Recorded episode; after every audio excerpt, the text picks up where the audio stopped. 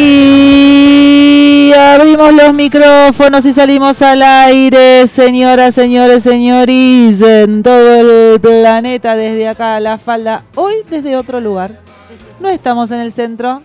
Envidiarían la vista que estamos teniendo hoy desde el piso 38 del edificio de Radiona, porque fue creciendo el edificio. Eh, y eh, cre- creció tanto que además no, es, no se ve el río de Puerto Madero, se ven las sierras de Córdoba. Eh, Radio Nap llega, tiene, llega Ra- a esa, esa distancia. Radio Nap tiene sucursales. Estamos desde la casa de la- del Pela y de la Negra, en el medio de la sierra, haciendo el programa de Encarnadox, Cuerpo, Espíritu y Rock and Roll. Esto es así, es un equipo multifacético. Se cae internet en el centro de la falda, Fivertel no nos responde los llamados telefónicos y la negra dice, sale el programa desde casa. Y hace pa, pa, pa, pa, corre. Llegamos, chicos, y estaba en remera. Bueno, Mi pero- hermana y yo po- vi- tenemos a la licenciada Dora, porque hoy es la licenciada Dora, no le puedo decir Pochi. Eh, vinimos todas con campera, bufanda, pañuelito, ta, ta, ta, ta, ta, y ella estaba corriendo, yendo, viniendo, tirando cables y etcétera, en remera. Ya llegó la invitada. ¿eh? Llegó la invitada. Tenemos, Sí. tenemos Y- invitados de lujo. Y hoy. tenemos el recepcionista. El recepcionista que está, claro, Mateo que está de recepcionista. Hoy es como en casa. Claro. Hoy el programa de Encarnado se llama Como en casa. Ah, Había sí. un programa llamado Como en casa. Pero Hay un restaurante. De restaurante, de, de re- cocina. Hola, llegó la invitada. Chachán, chachán. Ahora la vamos a hacer Es una hablar. invitada sorpresa. Vamos a, vamos despacito. Recién empezamos igual, ¿eh? Ah, tranquila, todo bien. Te puedes sacar acá el barbijo si querés, que estamos este, lejos. Ahí está. Bueno, Hola. es un principio de programa bastante diferente, no Sí. solamente por el espacio físico. Viste que no, nos no tenemos los auriculares, o sea, no nos escuchamos. Es raro. Sí, mirá, nos escuchamos, o sea. Ah, se escucha, es verdad, es verdad, es verdad.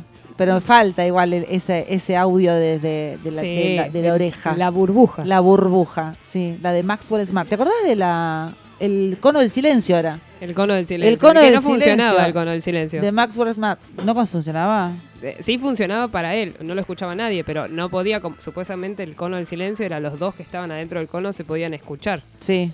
pero, entre no. ellos no se escuchaban y como estaban a los gritos lo escuchaban todos los de afuera. Ah, no me acordaba de eso. No me acordaba de eso. Bueno, sí, es así. Estamos acá. Con el cono del silencio que no es. Eh, el viernes pasado no hubo Encarnadox, hubo una repetición de programa. Yo estaba bastante pachucha. Eh, lo voy a contar porque seguramente mucha gente me dijo que estuvo igual. Vinimos hace 20 días, entre el primer eclipse Sí, y el cachengue que hubo en el medio, y hoy que empieza el solsticio, y la, y yo estoy podrida ya. Porque además... es demasiado movimiento. No, no, es que además, mirá que uno tiene, o sea, saben que tenemos un proceso que evolutivo, que nos miramos. Y entonces vos decís, bueno, entonces la voy a pilotear mejor, qué sé yo. A mí me tiró de culo, pero mal, mal. Me sacudió. eh, el- eh, estuve. Encima nevó el miércoles. Que estuvo divino. Es verdad. Precioso, pero el frío. De, un- un- una- la nieve después que sacaste la foto. Hiciste el angelito. Mandaste el videíto. Y festejaste que tenemos nieve. Después te querés matar. Porque te cagas de frío. Sí. Después cuando la nieve se va hay una mugre Por con la eso, tierra. Yo, el, el miércoles que encima fue Chiqui Radio, nosotros decíamos, la filosofía del miércoles tenía que ser perpetuar la alegría de cuando te levantaste y viste todo blanco. Olvidarte de las consecuencias de la re- nieve claro. en cuando se va. Disfrútalo hasta que el momento que se hace barro, porque después nos vamos a volver a quejar. Es verdad. Entonces, mantener Es el verdad espíritu. eso. El de- espíritu navideño sería. Claro, Faltaba I wish you a Merry Christmas. I wish you a- La vida es verdad. Ahí están escuchando a una de las invitadas, señoras y señores. Atenti, ¿sí? Porque Acá en Navidad es, vera- es en verano. no tenemos En nieve. No neva. No tenemos nieve acá, es verdad. Ne- neva muy pocas Exactamente. Estamos en un lugar súper caluroso. A la persona que están escuchando, ojo al piojo, porque en 30 años la tenemos en el balcón de la Rosada. Yo se los tiro así. Si la chica acá dijo yo voy a ser presidente, yo le creo. Ahora en un ratito te vamos a hacer una entrevista. Em, bueno, nada, me, todo junto. Me, me- me tiró de culo al piso y se me revolvió la vida entera. Es como, no sé si les pasó, si alguien, si alguien le pasó y quiere comentar cómo vivenció estos eclipses, si de verdad lo sacudió emocionalmente. Hoy leía el artículo de María Sacia, búsquenla, arroba Maru Sacia, eh, arroba Maru Sacia, nuestra astróloga, hablando del, del solsticio de invierno y de cómo uno se prepara y cómo ya estábamos listos para sacarnos las hojas de encima y soltar todo lo que había que soltar y lo viejo para compostar y no sé qué. Yo dije, está hablando de mí. Y no sabía, no sabía nada. No, chicos, mal, ¿eh? se me revolvió la vida entera. Fue como que me agarraron escenas de la vida pasada que ya están resueltas. Pero evidentemente había cosas que no estaban resueltas todavía. Y era como la vuelta de rosca, ¿viste? Como ir a buscar alguna otra emoción o alguna otra cosita que faltaba ahí Claro. encontrar. Te- faltaba la- pe- un- nada. sí, como que en algún momento, ¿viste? Cuando de repente un día la puerta no traba y agarrás el alambre y vos decís lo resolví Sí, y llegó- no. pasó el tiempo y el, el alambre un día se rompió. Entonces vos decís, pero si yo esta puerta cerraba. Y ahora, no, pero estaba con alambre, mamita. Anda, fíjate qué pasó realmente con la llave, la cerradura y todo eso. Bueno, así. Entonces, la verdad, chicos, voy a ser absolutamente honesta, no tenía ganas de hacer nada. Ni, ni- no, no iba a y tampoco iba a venir a decir, hola, ¿qué tal? Bueno, acá estoy pasándola para el orto. No, Claro, tampoco no, daba. no. Entonces le dije, negra, Trapito no. no, tra- tra- ¿te acordás de Trapito? Sí. Claro. Mal, García Ferrer, hijo de puta, García Ferrer, por favor.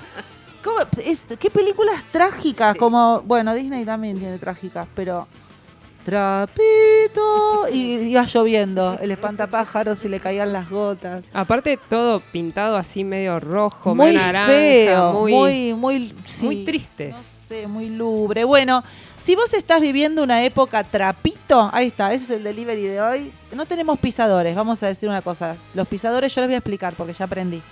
Los pisadores no son para hacer puré de papa y batata, sino que son las musiquitas que se ponen para presentar los espacios. Yo antes le decía las pisadas y eran los pisadores. Claro, No bueno, están, te chicos, Puede estamos- ser la cortina, sino del segmento.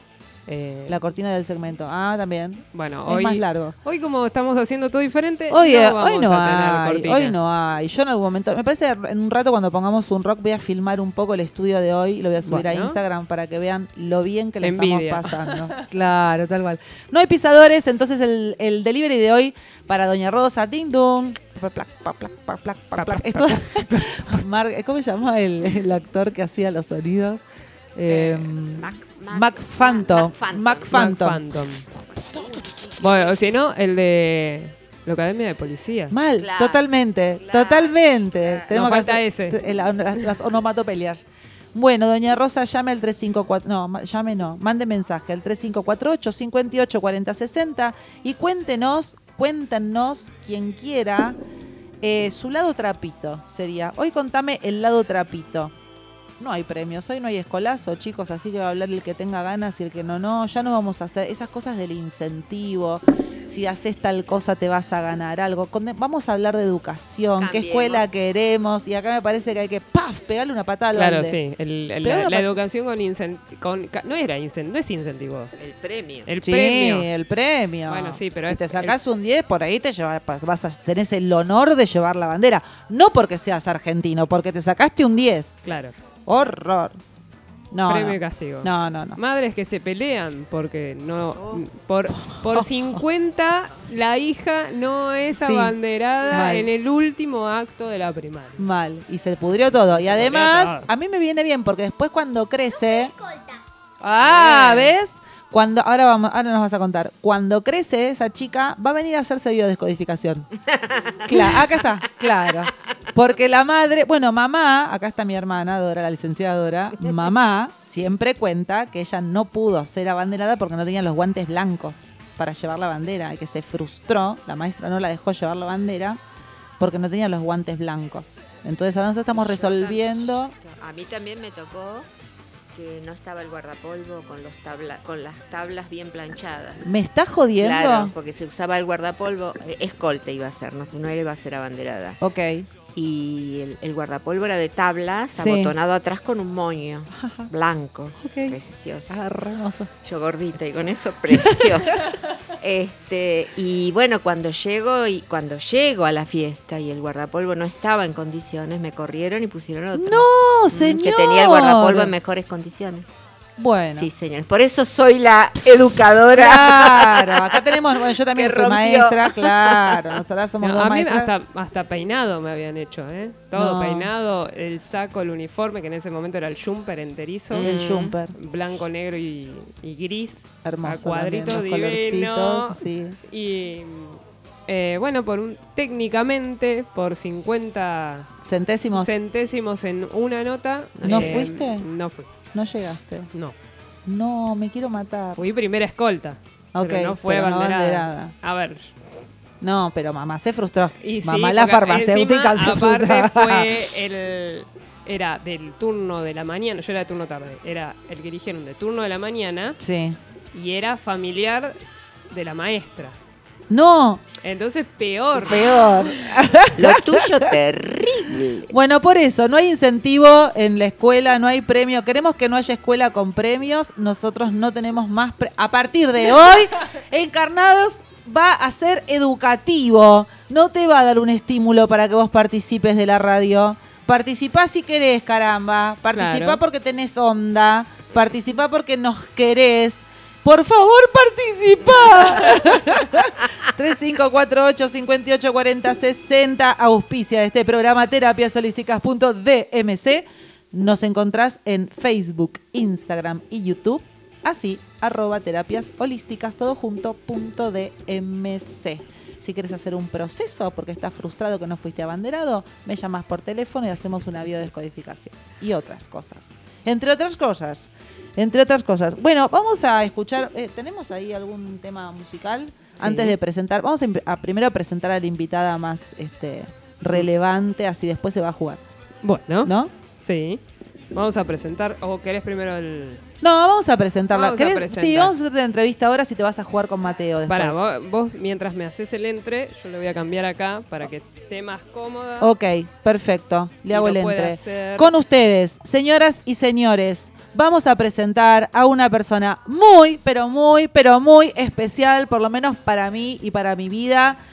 Ella se va a presentar sola, como hacemos siempre con todos los invitados, va a decir su nombre y su apellido, va a decir su edad y le vamos a hacer algunas preguntas. Y vamos a ver por qué es tan importante que escuches y que la escuches. ¿Qué tal? ¿Cómo estás? Bien. Contame cómo te llamas, tu nombre y apellido. Candela Sol Martínez Arias. ¿Qué tal? Todo eso. ¿Cuántos Bien. años tenés, Cande? Siete. Siete años. ¿En qué grado estás, Cande? Segundo grado. Segundo grado. ¿Te gusta la escuela? Mazo. Mazo. Con la tarea no me gusta. Claro, me encanta, me encanta. Contame qué es lo que no te gusta esto de la tarea. ¿Qué te pasa con el tema de la tarea? La lectura no me gusta. Lo que, lo que no me gusta en especial es que, es, es que tenemos que escribir las consignas. Ok. ¿Te cansa eso? ¿Cómo te gustaría aprender? ¿Cómo, vos me dijiste un día, espera, ¿qué vas a hacer cuando seas grande? Vamos a arrancar por el principio. Presidenta. Señoras y señores, con ustedes la presidenta Candela Sol Martínez Arias, nueva presidenta de la Nación Argentina. Pará, Argentinos. porque nombre tiene. Tiene nombre, ¿no? La, la- sí, la excelentísima Excelentísima. presidenta Candela Sol Martínez Arias. Totalmente. Y si, y si no llego voy a ser modista. Muy bien. Muy bien, me gusta el plan B también, perfecto.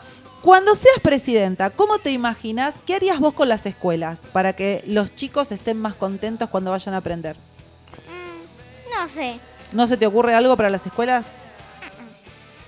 Ah, tenemos, a- tenemos- Tenemos- acá tenemos al vicepresidente. Después vas a hablar vos. Espera, ahora nos vas a dar las ideas de las escuelas. Tiene muchísimas. ¿Cuáles son tus ideas para cuando seas presidenta? ¿Qué ideas tenés para hacer en el, en el mundo? La, la limpieza, limpiarlo y hacer que la gente lo respete y lo empiece a cuidar más con el, con el, con esa cosa de la basura tirada por el suelo. Ok, muy bien. ¿Cómo, ¿Cómo se te ocurre que podríamos entre todas las personas o vos como presidenta, qué propondrías para poder limpiar el planeta, la basura del planeta? Yo mm, no sé, tampoco no se podría mucho, no estoy muy, muy de acuerdo con lo del camión de la basura porque todo lo que tiraste eh, en el tacho de basura va a ir al suelo, Sí, es verdad. ¿Y entonces? así que no sirve de nada. Ok. ¿Qué hay que hacer? Eh, ¿Cómo, cómo, cómo se separa la basura para que sea para que no ensucie? Reciclar. Perfecto. Así se puede volver a usar. Perfecto. Yo vi una obra de teatro de ti Sí, donde había un héroe que estaba hecho con una botella de plástico. me encantó. Me encantó. Yo una vez fui una coordinadora de colonias, de muchas colonias en el gobierno de la ciudad de Buenos Aires. Había como 15 parques. Y habíamos decidido hacer una campaña ecológica. Entonces, con las botellas de agua, porque tomaban muchas botellas de agua los chicos. Imagínate que en un parque. Ah, sí, nosotros hacemos eso, de que ponemos los papeles en... Los ladrillos, los ladrillos. Yo también Sí. estoy haciendo eso. Pero en esa colonia, vos pensá que había cientos de botellas por día. Entonces hicimos una campaña ecológica y los chicos y los profes armaron juegos para la pileta. Arcos de fútbol para la pileta, eh, las redes para jugar al vóley en la pileta, todo con botellas de plástico que flotaban. Y entonces habían armado ¿Todo todos juegos. pileta? Y porque había, era verano, iban todos a la pileta. Bueno, escúchame, me encantó eso, para reciclar. Eh, ¿Y cómo? ¿Dónde está sucio? ¿Vos sabés algún lugar que esté sucio, muy sucio en el mundo? Muy... Basureros. Los basureros. ¿Qué hacemos con los basureros? Porque la basura va toda a un lugar que se tira al aire libre.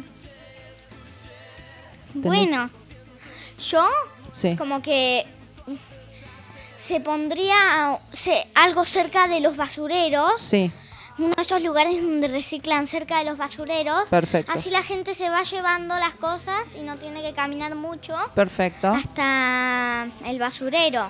Es verdad. Y ahí se bien. van reciclando todo. Eso está bueno. No hay muchos tachos de basura para reciclar por acá, ¿no? Mm, mm, mm.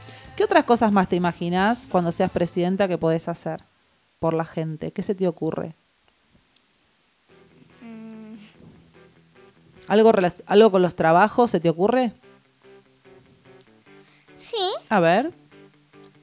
lo- los pobres van a poder tener trabajo y ganarse sus vidas. Muy bien, muy bien. O sea, vas a- la idea es que haya más trabajos para que la gente pobre que no... No, yo, no. yo, yo voy a hacer algo Sí, para que como es algo así como que cuando te dan plata Sí. le pagás Sí. a alguien Sí. y ahí se puede comprar su, su propio trabajo Ah, para que él haga su propio emprendimiento, hace su propio trabajo y después ya gana plata.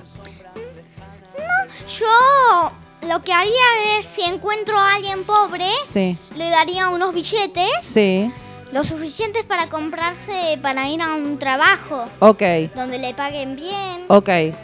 Bien, o sea, vos le podés dar la ayuda para que pueda después él conseguir su propio trabajo. Me gusta la idea.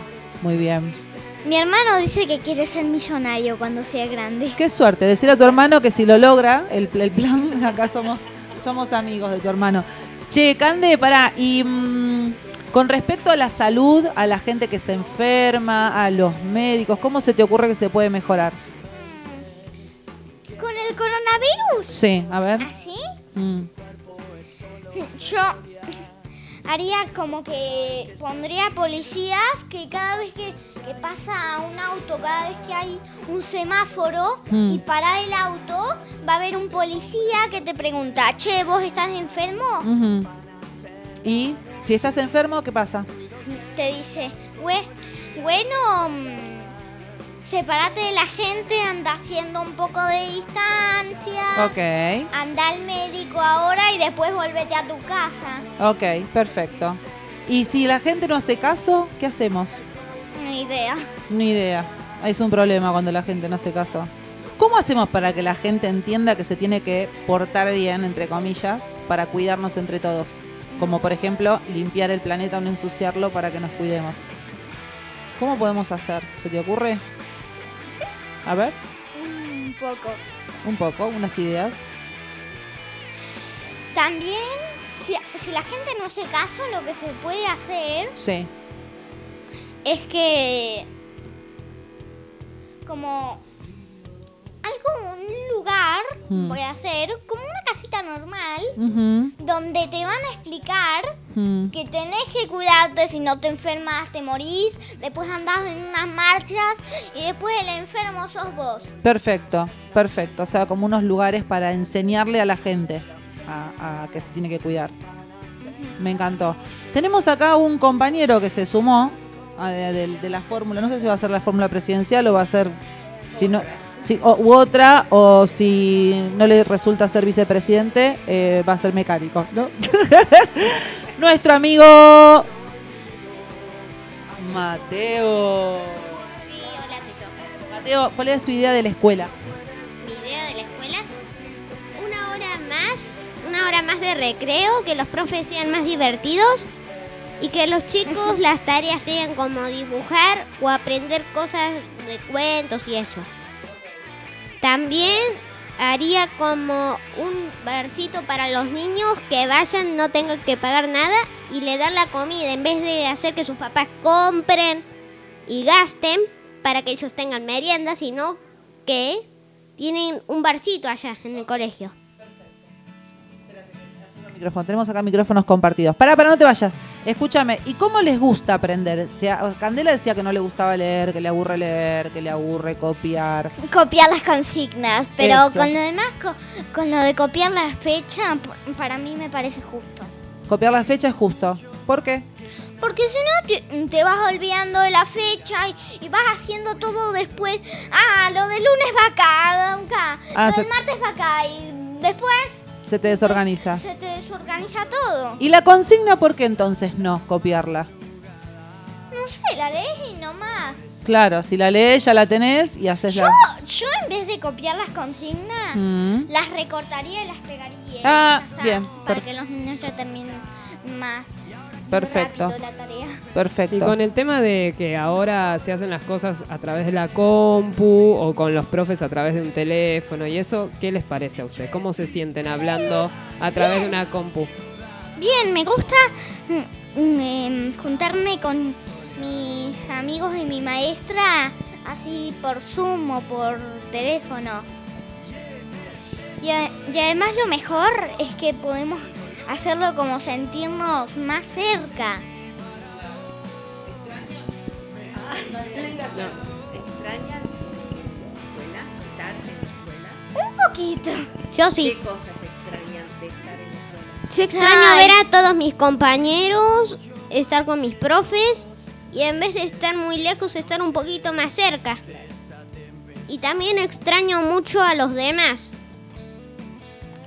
Yo extraño mucho a mi profe de música, a mi seño.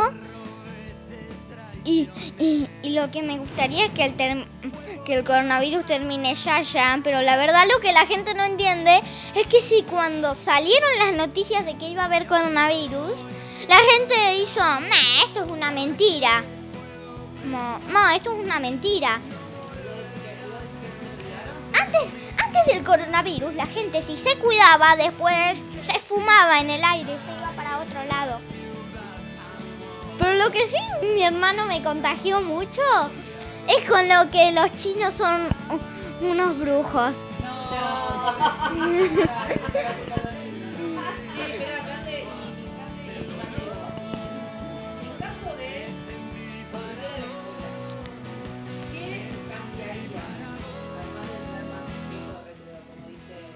no, yo no cambiaría el tiempo de recreo. Digo, cinco, media hora, mm, cinco minutos, seis minutos, quince minutos de recreo. Y ya volvés a las clases de dos horas. ¿Te gusta eso?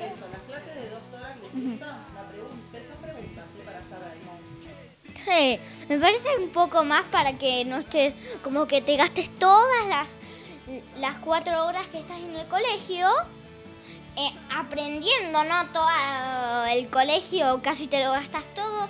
Si tenés mucho, mucho tiempo de recreo, casi te gastas todo el colegio jugando. Yo me refiero más o menos como 10 o 20 minutos de recreo, no 15 o 9 minutos. Porque nuestro primer recreo solo dura 5 minutos.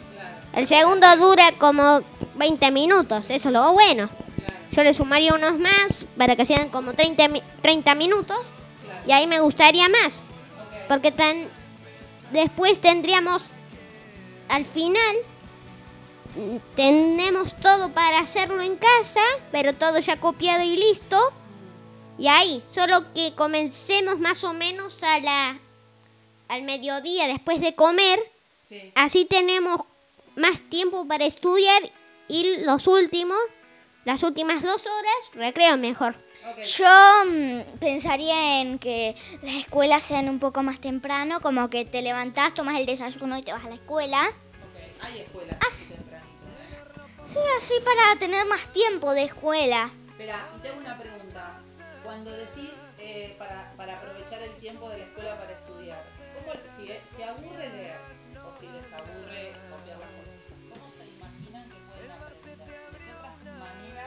Mi mamá dice que los niños empiezan a aprender jugando. Sí, también. En realidad, yo, nu- yo comencé el colegio en primer grado. En- estuve en muchos otros colegios o guarderías o jardines. Algunos en Cumbrecita y otros en casa en, en otros lugares. Y en, en Señora Luna aprendimos los números jugando. Como pateas una pelota, es una pelota. Así. Hasta una vez mi cruz se fue volando hasta el techo. Sí, además teníamos como Sí, un carrito de madera física, para ejemplo. jugar y en y todo el pasillo era una zona de juegos. Para Pochi que no se te escucha, eh. Para. A ver, ahí le acercamos el micrófono. Sí, estamos con, con cosas Yo, Claro, les pregunto, porque me interesa mucho a mí esto. Eh, si ustedes en el jardín aprendieron millones de cosas, porque si, si se ponen a pensar, aprendieron un montón. ¿Por qué después cuando van a la primaria no se aprende jugando? ¿Por qué puede ser? No lo sé, porque No lo ahí sé. ya comenzás con la tarea, en el jardín no había. Ahí Ajá. ya comenzás con la tarea, aprendes las matemáticas, a leer. ¿Y en jardín matemática no aprendiste? En realidad solo aprendimos a contar. Bueno, eso es Ya en, primer, matemática. ya en primer grado ya sabía contar hasta 20. Ujú, ujú. De- ahora sé contar hasta 10.000. Bien, claro, por supuesto. eh, me acuerdo cuando en salita de cuatro mi, mamá supo que iba a ser escolta, se puso a llorar de alegría. Y en salita de cinco tuve una señora re buena que se llamaba Carla, que mm, ella nos empezó a enseñar. Eh, ella escribía la mitad y, y ponía yo me llamo, ella ponía yo me llamo nuestros cuadernos, ella. Y después nos hacía escribir nuestros nombres, porque nos hacía unos cartelitos con nuestros nombres para que copiemos. Y después ella ponía yo me llamo y nosotros poníamos, por ejemplo, yo me llamo Cande. Claro. Che, una pregunta. Escúchame, Cande, y mm, ¿vos te acordás por qué fuiste escolta? ¿Por qué te eligieron escolta? No sé, No sabes. yo qué sé. Ok. Y Lo que sí es que nunca, nunca, nunca fui a la dirección. Ah, ¿y a- Jamás. ¿qui- ¿quiénes van a la dirección? Fel- Sin nombres. Sin nombres. Una persona que yo conozco Sí. Una persona que yo conozco, un amigo que no nos, que no me llevó muy bien. No, ¿Y por no qué? me cae bien en absoluto nada. Ok, en absoluto nada te cae bien, no lo no vamos a Va, nombrar. No lo vamos va. a escrachar en la radio, pues si no pasaríamos a hacer el programa de Real. Después salimos en todos los medios. Escúchame, ¿por qué? ¿Quiénes son los que van y por qué a la dirección? no sé. Un día, Mm. e- ese amigo que te estoy contando, mm, a otro está jugando así bruto en medio de la sala. Mm. Casi lo ahorca. Ah, y ahí lo mandaron a la dirección. No, porque Esa vez no. estábamos, estábamos, por salir porque ya terminaba la escuela y Mm. no podía avisarles a último momento. Ya no podía avisarles a las directoras porque ya estaba terminando la escuela, le iban, a- le iban a... Ya eh, terminaba el horario, digamos. Sí, terminaba Ok. el horario de la escuela. Ok. Cande, cambiando un poquito el ángulo de la información, después volvemos a la educación. Em, ¿Por qué querés ser presidente? No sé, me gustó la idea. ¿Te gustó la idea? Muy bien. ¿Y qué, y qué opinas de los presidentes de ahora del Eh, país? de las personas grandes que están en, siendo presidente o gobernadores y que deciden cosas para la gente. Como Cristina o esos. Eh, Cristina, Alberto. Alberto, yo mm, que diga, mi mamá no está muy de acuerdo. Ok. Está más de acuerdo cuando Cristina era la presidenta. Mamá estaba de acuerdo con Cristina presidenta. ¿Y vos qué opinas? ¿Sabés algo de eso? O? Sí, pero prefiero, mm, la verdad Hmm. no es de ser mala, pero pref- prefería a Cristina. Ok. ¿Y qué te gustaba de la, de la presidenta cuando era presidenta Cristina Fernández de Kirchner? No sé, me gustó porque mis papás además siempre hablaban, mi cuarto está al lado, al lado, pero al lado de, de la cocina, pegada a la cocina, atrás de mi muro está... ¿Qué tal? Y yo les escuchaba hablar sobre Cristina. Claro, te gusta porque le gustaban los papás. Así que Perfecto. yo les saquea- sacaba la idea de Bien. mis papás. Perfecto. Claro, Un llamado a los padres, a Carlitos y a, y a Magda. Vamos a ir poniendo una pared. eh, de, ¿Cómo se llaman? ¿Viste? Las acústicas, eh, como los estudios de grabación. La casa pide aislación. La, la ca- la se casa, pueden escuchar. claro, la casa pide el cono del silencio. Y también la de que Macri es malo, saqué la idea de papá y mamá que se Claro. ve. Y además en ese mm, Claro, en pero esa radio que ven mi papá que siempre siempre se están quejando de- Claro. de, Macri que Viste, pero vos sabés que Cande existen algunas radios que se quejan de Macri y exi- existen otras radios que se quejan de Cristina también. Claro. Y existen otras radios que no hablan de política como porque no les gusta Claro, discutir claro. de esas cosas. Claro. Entonces, a mi veces hermano dice que no va a trabajar en nada de, pel- de política, va a ser veterinario. no le gusta la política. No, es, es verdad que si uno está en una casa donde los papás o los adultos tienen una tendencia a que les guste más algo, obviamente cuando uno es niño siempre escucha y, y a- a- se acomoda ahí. Después cuando es grande puede tener su criterio. Pero sí, hay, hay de todo. Hay gente que la quiere a Cristina, hay gente que quiere a Macri, hay gente que A no quiere a ninguno. eh, hay personas como a mí no me importan. este, pero por eso me interesa saber qué cosa distinta harías vos cuando seas presidenta. ¿Te pelearías con una persona que no piensa igual que vos? Mm, no sé, Ok, está no bien. sé, todos podemos pensar lo que queremos pensar. Ok, bien, bien. ¿Vos qué opinas? ¿Que- Ah, yo lo que pensaría es que todos dejaran de pelear y empezaran a llevarse mejor. Muy bien. Yo, yo sé, la gente tendría que pasar más tiempo juntos para ver qué le gusta del otro y empiece a relacionarse. Y otra, Conocerse más. y otra cosa, por la razón que quiero ser mecánico es porque veo cada año, cada año veo la misma serie de autos, por eso tengo muchos conocimientos de autos.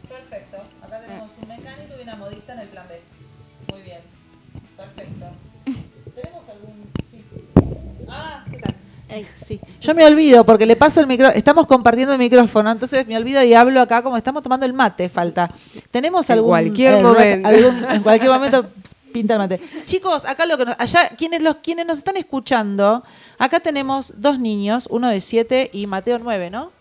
Y Mateo 9, que espontáneamente nos cuentan qué les pasa, qué les gusta, qué no les gusta, em, qué opinan, eh, las ideologías de la familia, qué opino yo, qué haría yo. El no sé le sale tan fácilmente a los niños cuando no sé. Y te lo dicen así tan tranquilo, no sé. Que los, a mí me encanta esto porque es como recordar esta cosa que creo que tiene que ver con mi trabajo de todos estos días que estuve así culo para el norte, como digo yo. Esto de rescatar la espontaneidad, del sentir, siento, me hacen una pregunta, si ustedes vieran las caras, ¿no? Los ojos así como conectados con, no con el pensamiento, sino conectados con, a ver, y, y plum, lo que me sale lo digo. Eh, me parece que estaría bueno también que los adultos vayamos para ese lugar. Eh, no, el micrófono de Cande. Prestale cande un segundo al micrófono, ahí está. Eh, a mí me apasiona escucharlos y, y- y la espontaneidad que vos decís y demás. Yo tengo una idea para tirárselas y que si quieren la contestan y no. Es como un cuento, es como una fantasía que si ustedes quieren después pueden decir qué harían. Ok. Viene un ovni o viene un aire o viene algo que no sabemos qué es hmm, y desaparecen las escuelas. Ta, ta, ta, ta. Charararán. Desaparecen las escuelas como están. Eso. Bien. Con las escuelas van a desaparecer quiénes, además de las escuelas. Maestro. Los maestros, las directoras y los... Directoras. ¿Y quién más? Niños. Claro, los alumnos también. Muy bien. Desaparecieron las escuelas, desaparecieron los maestros, desaparecieron los niños. Se abre un nuevo mundo. Hay que abrir un espacio para que los niños aprendan. ¿Qué nombre le pondrían? Lo contestan después del rock. No Ahí lo está. digan, vayan pensándolo, ¿eh? Piénsenlo. Vayan pensándolo, pero no contesten.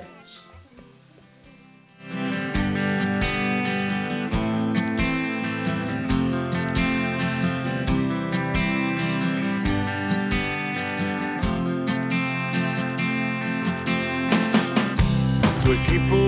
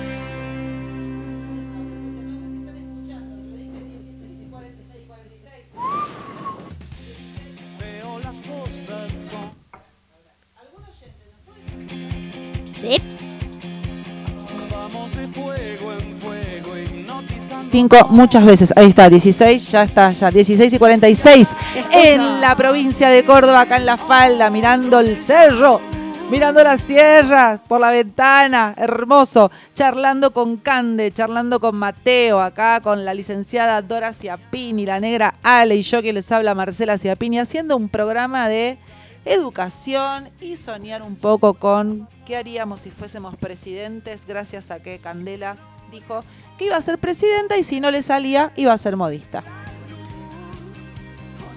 Oh, oh, oh, estamos acá. Oh, oh, oh, probando. Bien. Dora les hizo una pregunta a Mateo y a Cande, te lo cuento por si recién te enganchaste en la radio. Esto es Encarnadox, Cuerpo, Espíritu y Rock and Roll. Y nos podés mandar tus mensajes al 354-858-4060 si tenés algo para opinar o si nos querés contar eh, tu lado trapito entre los, eclipses, entre los eclipses. Es un lado trapito. Es como el lado triste. Ah. Porque Trapito era un personaje que así que iba por la vida. No, ellos son chicos. Trapito Hay un de cuando corte yo- de un erizo. Es- Hay un corte de. Hay un, como un corto Sí, de un erizo sí. que no, no quiere abrazar a todos, pero no les dejan. Y después una ardilla es, su amiga, Sí. pero en el colectivo cuando rebota le clava acá. Y se pone triste y Ay, se va al fondo. pobrecito, claro. Se va al fondo, pero después les ponen como esas goma espuma, Ah, así de color, y pueden abrazarlos Así todos. pueden abrazarlo el erizo. Claro, pobrecito, es verdad. Por el animal el erizo no tiene no lo abra. Bueno, ahí Dora, antes de ir a- al tema, ¿qué escuchamos, negra? Hay Arde la ciudad, una ¿no? película que se llama Benji. De Catupecu. Súper, súper triste. No, Es sobre La Mancha de Rolando, un perrito que... Esto es así, chicos. Radio espontánea con niños. Espera, ahora nos contás. Vamos a la. Yo quiero que contesten al aire las preguntas que le hizo, les hizo eh, la licenciada Dora Ciapini. es Pochi, es mi hermana, es mi hermana. Y saben una cosa, mi hermana es una grosa porque trajo bizcochuelo, carajo. Trajo bizcochuelo para la merienda de Encarnadox. Bueno, Pochi les hizo una pregunta. Estábamos en un imaginario de que venía un ovni o venía no sé qué y desaparecían. Las escuelas, los directores, los maestros, los profesores, los chicos, todo bloom. Con los efectos especiales de Mateo. Y ahí era un mundo nuevo y teníamos que inventar un lugar para que los chicos aprendan. Un lugar que. ¿Se escucha? Un lugar que ustedes le pusieron un nombre recién, me parece. ¿Se acuerdan? ¿Cuál era? Mundo, mundo estelar del estudio. Mundo Estelar del Estudio. Mundo de la educación. Mundo de la Educación. ¿Y qué pasaría ahí adentro? Yo, como que las, las clases serían más largas Ujú. y los, y los niños empezarían a aprender jugando, como dígalo con mímica. Ujú, Me gusta. O como si, como que estás aprendiendo el abecedario y como que te aburrís. Entonces lo aprendí Hay una como de una distracción. forma musical. Sí. Hay una distracción en el estudio. El- Ya estamos cansados a lo mejor. Ujú. Yo les voy a decir una sola cosa a ellos dos. Yo en el mundo ese de la educación, o en el mundo ¿cómo Eh, era? estelar del. estelar del estudio, yo pon- haría esto. A ver. Primero, no habría deberes. Ok. No habría deberes. Para aprender, no habría aulas. Habría lugares con distintas cosas. Por ejemplo, en un rincón había cosas de ciencias, en otro rincón había juegos, en otro rincón habría teatros. Y los chicos irían por esos lugares aprendiendo con la ayuda de los maestros. O le ponemos otro nombre, pero ponele con la ayuda de los maestros. A mí me gustaría así. No me gusta estar sentada todo el tiempo. No sé si a ustedes les pasa, pero eso de estar en el aula escribiendo y al, al ratito no empiezan haciendo así. Mm, Que se En acomodan. realidad, apenas llegar, Sí. nos tenemos que sacar las mochilas, sentarnos y empezar. Y quedarse ahí. Y nos quedamos como una hora o dos Sí. y después el recreo, nueve minutos o 30 minutos. Y en esa hora o dos, ¿vos estás sentado? Eh, en realidad casi todo el tiempo. Casi todo solo, el tiempo. Solo hay que levantar la mano y pedir ir al baño o tomar agua. Ah. Eso es lo que se puede hacer. Solo se puede ir, solo Está se bien. puede parar Entonces, para en esta, baño. esta es la escuela que ustedes tienen. En esta nueva, ¿la dejaríamos igual esa parte? No, yo, yo diría que quien quiera puede hacerlo como esté más cómodo, sentado, parado, arrodillado. Claro, claro. Moverse un poco en el medio. Sí, también harí- yo también haría como un lugar en donde te enseñen, te enseñen mecánica. Claro, a vos eso te interesa. Ya lo, yo ya lo hablé con ella, con Marcela Ciapini, Ajá. hace un montón en un programa de Es cómo yo haría mi escuela. Chicos, yo me voy a ir de nuevo como el día de la nieve, el viernes pasado, que cancelé el programa, porque me dan todos los micrófonos que no mandan. O sea, están diciendo, Ciapini, picátela, anda a tu casa, no es necesario que estés acá. Escuché una cosa, sí, me gusta ese hijo del locutor, ¿viste? Hablé con Marcela Ciapini, parece el padre. Acá Gonzalo Medina, quien le sale. ¿Dónde está tu papá? ¿Qué pasó? Jugando fútbol. Lo mandamos al frente, al pelado, está jugando al fútbol. Es el jugador estrella. Es el jugador, es el Diego, es el Diegote de la falda. ¿Qué ibas a decir, Cande? ¿Ibas a decir algo? Yo lo que haría es que para que los niños no tengan que estar así aburridos como todo el tiempo con las piernas colgadas, Sí. los niños empezarían a trabajar sentados en el suelo con unas almohaditas para sentarse. Me gusta, sentado en el suelo. Está buena la idea. Así no tenés que estar con todos los pies colgados que después te encansan los pies y te empiezan a doler. Claro.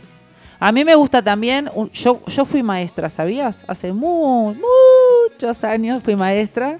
Fuimos maestras acá. Nosotras somos las hermanitas Ciapini, en vez de las hermanas Cosetini. Em, ¿Y sabés qué hacía yo, Cande? ¿Qué? Cuando tenía que enseñarle algo a los chicos, a veces mirábamos una película. Ay, sí. aprendían con la peli y después tenían que dividirse en grupos y hacer obras de teatro de lo que habían entendido de la peli. Y así aprendían un montón también. ¿Les gusta esa idea? Sí, me gusta. A mí, cuando yo cumplí cinco, en- en- acá en Señora Luna me hicieron una obra de teatro. Te rega- Ay, qué lindo. Te regalaron una horita de teatro. Muy, me encantó. En realidad eso duró como una hora. Ok. Y me gustó. Ah, bueno. Todos así, mira. Pero yo así. Estaban todos como aburridos Ay, y él a mí contento. me encantaba las horas cuando aprendíamos de historia. Era cuestión de suerte que, que, que estudiáramos historia porque a mí me encantaba. Estudiamos muy, muy poquito historia, la verdad. ¿Qué te gusta de la historia? Me encanta que te Me guste la historia. aprender de eso de los próceres. Ay, qué lindo. ¿Cuál es tu prócer preferido? ¿Tenés un prócer? San Martín. Mira, ¿por qué? Además, me gustó. Me, me gustó con. A eso especialmente me volví muy, muy como que sé mucho más de historia. Mm. Mi- miro mucho, mucho samba. Ah, Samba es un genio para contarte la historia, es verdad. Además, me gustó la, la vez cuando cruzaron los Andes. ¿Viste? Está Pero bueno. mi parte favorita fue el primer ataque de todos. Mm, chan, chan. A mí me gusta Samba también. Bueno, muy bien. ¿Tiene algo más para opinar? Que ahora vamos a hablar un poco por ahí de cosas Y- más teóricas y se van a aburrir más, se van a poder ir a jugar Ar- si quieren. Artes visuales me gusta. Artes visuales. ¿Qué sería artes visuales? Artes visuales es como dibujar lo que te parezca mejor, solo que como te lo piden. Entonces. Con círculo o con rayas. Ah, no se, acá me dice que no se llama más plástica, se llama artes visuales. En realidad yo en realidad intenté Ahora leer y le dicen plástica. Ah, bueno, ah, bueno, ah, bueno. Plástica, todos le dicen artes visuales, pero yo le digo más plástica. Es que en artes visuales entran más cosas. Ah, bueno. En uno, y espera, en el ¿y que hacen hice películas el- también? ¿O fotos? no, en la última vez en artes visuales o plástica Sí. hice una mandala así. así. Me encanta, una Todo- mandala. La mitad de la hoja era la Hermoso. mandala y el resto estaba pintado.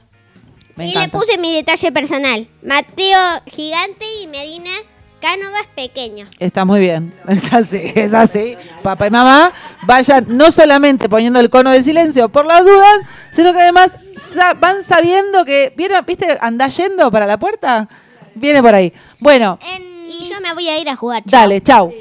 y yo en, mi- en la última vez que hice artes visuales, Sí, lo que hicimos es hacer animales Sí. con figuras geométricas. apa, Yo hice un pez, un caballo y, apa, eso es complicado. A mí me y una mariposa. Mira, qué interesante, difícil. El cuerpo del caballo era como era esta figurita desde así, Eh, rectángulo. un rectángulo era el cuerpo. Me encanta esto del...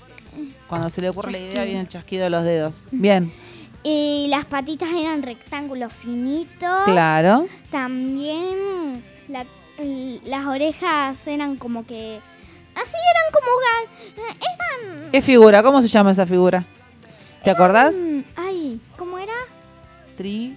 Triángulo. Ahí va. Eran triángulos chiquititos. Yo había recortado... Porque nos dejaban recortar las figuras. Ok. Como decían, bueno, si no, si no hay esas, co- esa figura que... Si no está, la podés hacer vos. La, la recortas, agarras una figurita y la recortas. Yo agarré, por ejemplo, un cuadrado Sí. y lo recorté un, dos triángulos chi- chiquitos. Perfecto, lo transformaste en dos triángulos chiquitos. Muy bien. Eso es matemática chiquitos. también.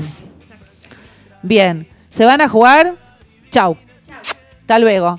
Y así fue la presentación de nuestra futura presidenta de la Nación, la excelentísima Candela Sol Martínez Arias y el vicepresidente eh, Mateo, Mateo Medina, que también dijimos que Mateo Molina parecía, me sonaba prócer, que si le llega a fallar el plan tenemos una modista y un mecánico para recurrir. Vamos a hablar ahora, Pochi y yo, y nos vamos a despachar de lo lindo con el tema, eh, ¿qué escuela nos ima- ¿Qué escuela nos imaginamos? Yo voy con tu escuela, ¿eh? Con la de si vienen los ovnis y se Eh, llevan todo. Sí, no es tan imaginaria. No, de hecho, claro. las hay, las hubo y esperemos que las siga, siga viendo. Acomodamos micrófono. Acomodamos micrófonos. Si tenés algo para opinar sobre la educación, sobre todo si sos docente y querés aportar cómo le estás pasando en esta pandemia, llama, no, llama no otra vez. Manda mensaje al 3548 58 40 60. Está todo callado. Yo no sé si es porque estamos en otro estudio, no llegan los mensajes, la Ah. negra no tiene micrófono, los cables, contame, ahí va. Ahí están mandando saludos. Ah, muy bien. A Chechu. Dice, me muero, Mateo, hablando por el micro. Lindos, son hermosos los niños. Acá dice, qué buen programa, qué lindo que participen. Los niños. Estamos con el teléfono, chicos, hoy. Sí, entiendan. Nos falta equipo. qué bueno que participen. Saludos, eh, Rubén y eh, Sabri. Gracias, Rubén y Sabri. Genios por estar ahí, por decir hola. Ahí. Acá dice Andrea, eh, que es seño de cuarto grado. Sí. Para que voy al mensaje. Eh, ah, dice que les gusta la idea y Chechu puso antes, pregúntenle a Andrea Sí. cómo sería su escuela ideal. Ok. Bueno, dale, Andrés, si tenés ganas de aportar algo, te esperamos. Ahí está escuchando. Bueno, Pochi y yo, que somos hermanas y que de verdad es que a- más allá de la anécdota de los guantes blancos, que puede ser una posibilidad de- por, por la que hayamos elegido ser maestras, esa eh, profesión frustrada de mamá que fue transmitida a través del ADN a algunas de sus hijas, nos tocó a nosotros dos, pero nosotras la elegimos. Em, tenemos la, tuvimos la suerte, anda, ah, tuvimos la suerte o tenemos la ventaja de haber tocado y contactado en la experiencia un tipo de escuela que en los años 64 ya era eh, las escuelas, una de las escuelas nuevas, como se llaman ahora, eh, y mm, experimentarlo, yo como alumna y Pochi como docente, yo después también como docente. Y tenemos muchas, eh, muchas cosas para criticarle a la educación formal y mucha enojo. Yo al menos tengo mucho enojo. Sí, em, sí, yo siempre pienso que la crítica tiene que permitirnos a nosotros repensar y cambiar, ¿no? Y creo que ahora la pandemia lo puso muy de manifiesto. Fíjense los chicos qué es lo que extrañaban de la escuela, estar con sus compañeros, La parte social. la parte social. Porque en Claro. realidad, a ver, la escuela hoy es un lugar de sociabilidad importante Sí. y es, un, es el lugar del encuentro de los niños fuera de la familia. O sea, Claro, el eh, encuentro social, el encuentro para convivir con otros que no sean la familia, el espacio común es la escuela. Sí. Lo que sucede es que la escuela hoy no está escuchando a los niños. Yo creo que el otro día mm, yo amo mucho a Francesco Tonucci, que ya en las próximas también les voy a traer algunas cuestiones. Él es un pedagogo italiano, que es el que creó la ciudad de los niños. Él dice que las ciudades tienen que estar preparadas para que los niños funcionen y transiten la ciudad sin los adultos. Claro. Los niños necesitan la libertad y la responsabilidad y de hecho hay proyectos en todo el mundo, desde hace 30 años es esto, ¿eh? Estoy hablando de hace 30 años. Acá hay en Rosario, hay en otros lados y, y bueno, y yo tengo ganas de que haya en la falda. Vamos Eh, por eso, Deminger. Eh, Deminger, ¿no?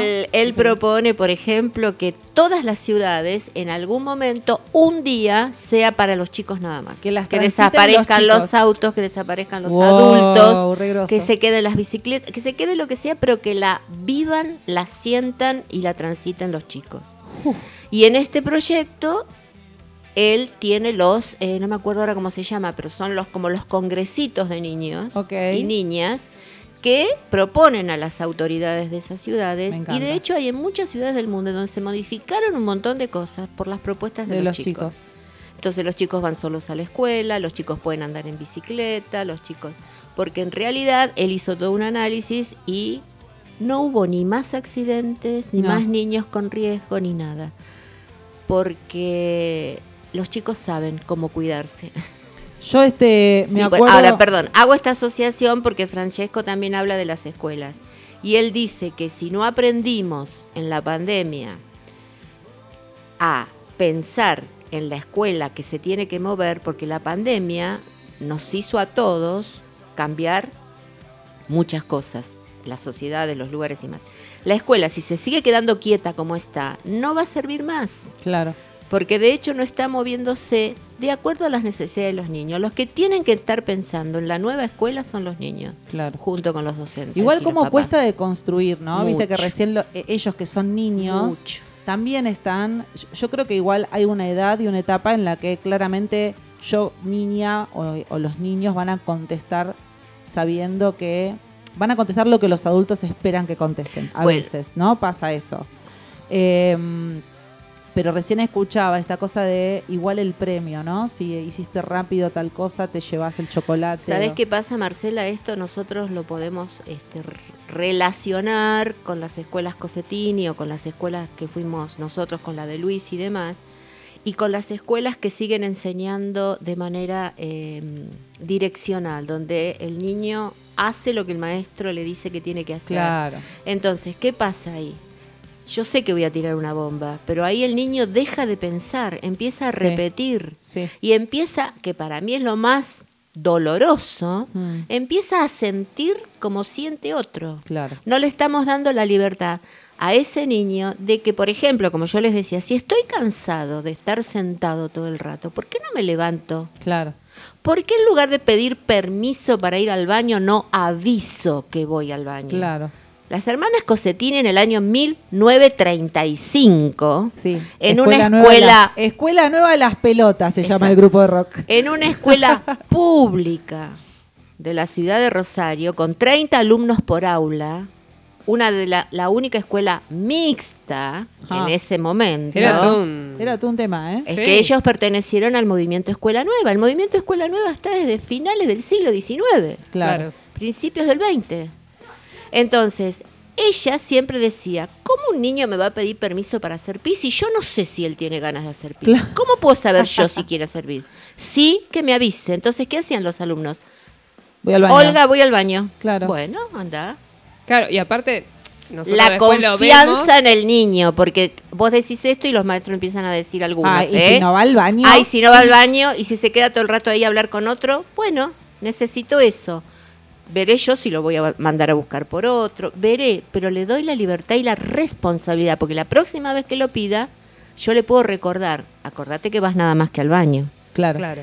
Y ahí yo le... después lo ves en casa. Ma, voy Claro, al baño. claro. ¿Puedo ir al baño? Claro. Y ahí vos sí, le, obvio, le estás, dando... te estás meando al baño. Claro, le estás dando una responsabilidad muy importante, porque se tiene que hacer A cargo mí, de me lo que parece, dijo. a mí me parece que ahí, Pochi, yo, yo te lo digo porque lo viví como alumna en una escuela que sí se podía eso y lo viví como maestra. Me parece que hay un, un aprendizaje desde el adulto que es bancarnos el caos. Exacto.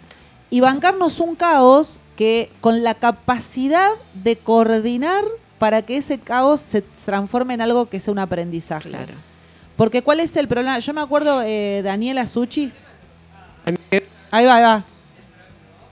Hola. Ah, El problema es el micrófono. El problema es el cable del micrófono. El No, El, problema es, eh, como decía la licenciada, Dígame, Eh. licenciada. licenciada. el tema de la mm, de la desconfianza o, o por ahí en el en el querer como proteger, no sé cómo sería, pero el tema de eso de no confiar en el chico que va a ser o no sé si no es confiar en el chico, no confiar en su capacidad de que vaya al baño y vuelva o que realmente vaya porque lo necesita. Pero si yo no Sí, confi- espera, pero- si yo no confío en la capacidad de ese niño, no estoy confiando en mi capacidad como docente de poder hacer algo con eso que suceda. Bueno, acá me estás dando pie a algo que dijo el otro día Tonucci y que yo lo tomé porque me parece sumamente importante. A ver.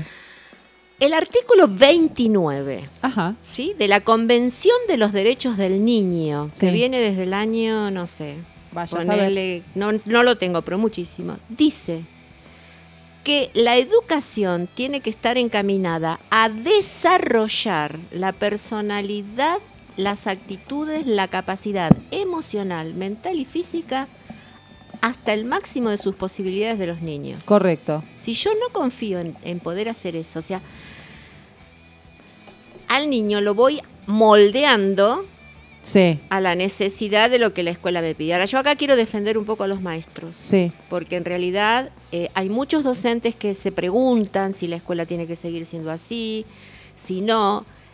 Y acá es donde eh, yo creo que el docente se tiene que empoderar, por un Sí, lado, total. dejar de depender si me dice la directora, si me dice el ministerio, si me mandaron que tengo que cumplir con el programa. El Sí. programa basta, los contenidos basta como eje. Sí, Sí tienen que estar en la escuela, obvio, Sí. ¿no? Para que ahora no como eje, sino que pase por otro lado. claro. No por la materia, sino por hacer proyectos, proyectos que les interesen a los chicos. Vos dijiste recién, estaba dibujando Sí. y está haciendo matemática. Está haciendo Y matemática. está haciendo lengua y está Sí. haciendo historia y Sí. está haciendo un montón de cosas. Tal cual. Entonces, ¿cuál es la propuesta de Tonucci? Sacar todas las aulas, Me encanta. La escuela se transforma en un laboratorio. Me encanta. Laboratorio quiere decir que hay personas que están acompañando, Acompañando a lo que los niños van a ir que haciendo. no haya más grados por edad, sino que los niños se mezclen, ¿te acordás? Sí. De la FISBACH. Así, a Luis Parrilla. que se mezclen por edades porque lo que aprenden los niños entre ellos, Es un montón. además de la convivencia de que el, el grande lo cuida al Sí, chiquito como total. si fuera eh, la el intercambio, y que el docente esté atento a todo esto para enriquecer esto que los chicos van diciendo. Sí, total. Si se equivocaron, si no se equivocaron. Pero yo creo, por eso creo ahí, Pochi, que eh, nosotros como adultos, si no tuvimos la, o sea, yo te, la verdad es que yo me siento una privilegiada porque tuve la ventaja de experimentar este tipo de educación cuando era chiquitita. Entonces es como me resulta fácil y me resulta difícil la otra. Me pasó Mm. por el cuerpo la experiencia. Claro.